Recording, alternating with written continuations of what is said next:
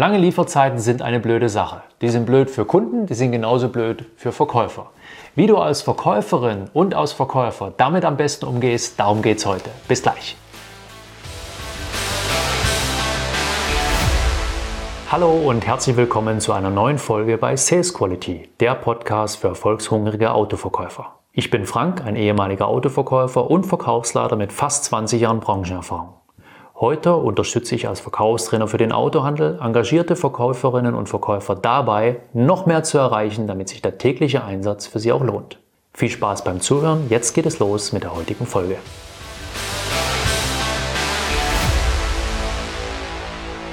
Wenn du deine Brötchen mit dem Neuwagenverkauf verdienst, dann hast du es momentan nicht leicht. Das muss man einfach mal ganz ehrlich geradeaus so sagen. Die Konditionen sind nicht besonders sexy, die Lieferzeiten ziemlich lang, die Lagerbestände relativ leer.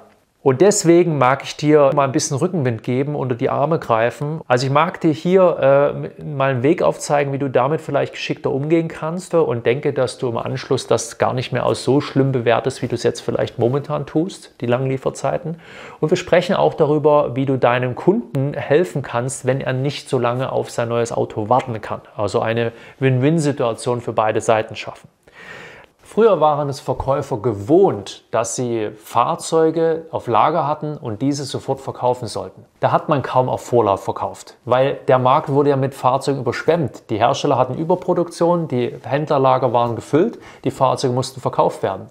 Und nicht selten kamen, Chef, kamen die Chefs zu den Verkäufern und haben gesagt, hey, äh, guck, dass du nicht immer Bestellung machst, guck, dass du die Lagerware verkaufst, sie kosten zu viel Geld. Und Lagerware war da, die Angebote waren sexy und so konnte man super Lagerfahrzeuge verkaufen. Und diesen Switch jetzt auch häufiger im Vorlauf zu verkaufen, auf Bestellung, den bekommen viele Verkäufer nicht so einfach hin. Und dann machen sich Gedanken und sagen sich, oh, der Kunde akzeptiert die langen Lieferzeiten nicht, das will der nicht und so weiter. Es gibt aber einen Unterschied, ob jemand etwas nicht möchte und nicht so sexy findet oder ob er damit leben kann. Lass das doch deinen Kunden entscheiden und triff nicht die, geh nicht in die Vorverurteilung und triff die Entscheidung für deinen Kunden. Was meine ich damit? Frag deinen Kunden, bis wann möchten sie denn in ihrem neuen Auto sitzen? Frag nicht, bis wann wollen sie kaufen, bis wann wollen sie eine Entscheidung treffen, bis wann wollen sie drin sitzen. Und dann fragst du, ob das ein Kann ist oder ob das ein Muss ist. Und dann wird dein Kunde schon fragen, was meinen Sie damit? Und dann kannst du ihm die Situation erklären. Schauen Sie, wir können Ihr Wunsch- und Traumauto bestellen, das dauert aber länger, als Sie es vielleicht gewohnt sind, länger, als Sie vielleicht dachten. Und dann kannst du damit rausrücken. Und in dem Moment merkst du schon, ob der Kunde darüber vielleicht schon informiert ist und das schon weiß. Aber wenn er es nicht weiß, kannst du jetzt sagen, okay, schauen Sie, Lieferzeiten sind bei uns je nach Modell zwischen 8 und 12 Monaten momentan. Wenn Sie nicht so lange warten können, ja, dann schauen wir gerne, was ist im Vorlauf oder was haben wir auf Lager. Aber wenn Sie warten können, warum sollte man denn einen Kompromiss eingehen? Und jetzt ist ganz wichtig eines, dass du deinen Kunden sicher bei dir hältst dass du dich auch ein Stück weit coverst gegen deinen Wettbewerb. Indem du deinem Kunden vermittelst, schauen Sie, das ist eine Situation aufgrund, aufgrund äh, der, der äh, Corona-Pandemie und äh, deswegen haben wir längere Lieferzeiten. Das ging los mit der Chipkrise, können Sie sich wahrscheinlich erinnern, kam sogar oft in den Nachrichten. Das ist grundsätzlich ein Rohstoffproblem, ein Zuliefererproblem und deswegen können die Fahrzeuge nicht so schnell gefertigt werden. Betrifft alle Hersteller, alle Marken, alle Händler, betrifft aber auch andere Lebensbereiche. Ich dir mal ein Beispiel aus, aus meiner Welt, das ist wirklich wahr. Ja? Meine Frau und ich haben nach einem Sofa geschaut und wir haben dann irgendwann unser Wunschsofa gefunden, haben die gesagt, das dauert sechs Monate. Und wir dachten, what the fuck, haben wir keine Lust drauf zu warten. Das Problem war, wir hatten schon mal eine Couch bestellt, die war dann nicht so ganz die passende, haben dann unsere alte schon über eBay Kleinanzeigen verkauft und saßen jetzt auf so einer Übergangscouch, die wir normalerweise bei uns im Büro stehen haben. Nicht so schön. Aber wie gesagt, es gibt einen Unterschied zwischen jemandem, der nicht warten kann und jemandem, der nicht warten will. Wir sind gewohnt, alles sofort zu bekommen. Das ist unsere Gesellschaft. Wir bekommen alles sofort per Mausklick. Aber die Kunden haben auch gemerkt, dass sich das die letzten drei Jahre gewandelt hat. Und bevor ich da meinen Hintern auf einem Sofa parke, jahrelang, ja, und jetzt einen Kompromiss deswegen eingehe, dann warte ich lieber. Und genauso kannst du das deinem Kunden vermitteln. Ich verstehe aber, dass das mental wirklich eine Herausforderung ist, weil ihr das jeden Tag habt.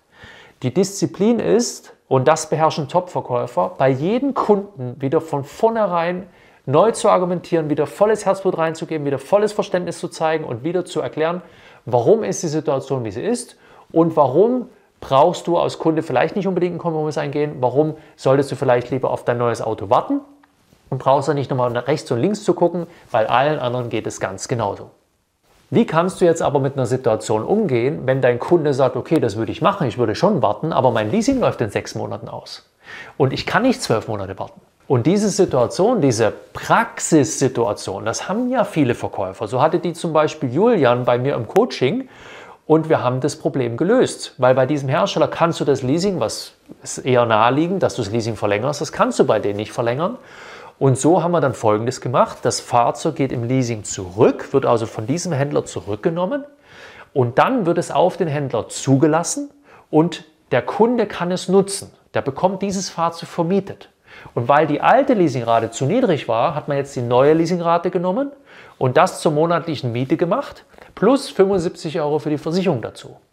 Der Kunde war mobil, der Kunde konnte sein neues Wunschtraumauto bestellen, musste keinen Kompromiss eingehen und Julian hat einen neuen Auftrag, also den Kunden erneut gebunden.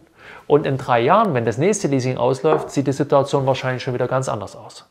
Du siehst also, es gibt immer Mittel und Wege, Lösungswege zu finden. Du musst nur deinem Kunden die richtigen Fragen stellen, nicht in die Vorverurteilung gehen und gemeinsam mit deinem Kunden versuchen, eine Lösung zu finden.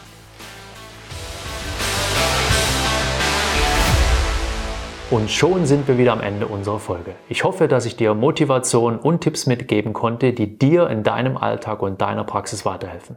Wenn dir diese Folge gefallen hat, dann gib mir gerne eine 5-Sterne-Bewertung auf Spotify oder im Apple Podcast und wenn du magst, teile diese Folge mit anderen erfolgshungrigen und engagierten Kollegen. Und wenn du auf der Autobahn statt im Stadttempo zum Erfolg fahren willst und unnötige Staus vermeiden, dann lass uns darüber sprechen, wie ich dich auf die Überholspur bringen kann. In den Shownotes findest du den Link zu www.autoverkäufer-coaching.de und alle Infos dazu.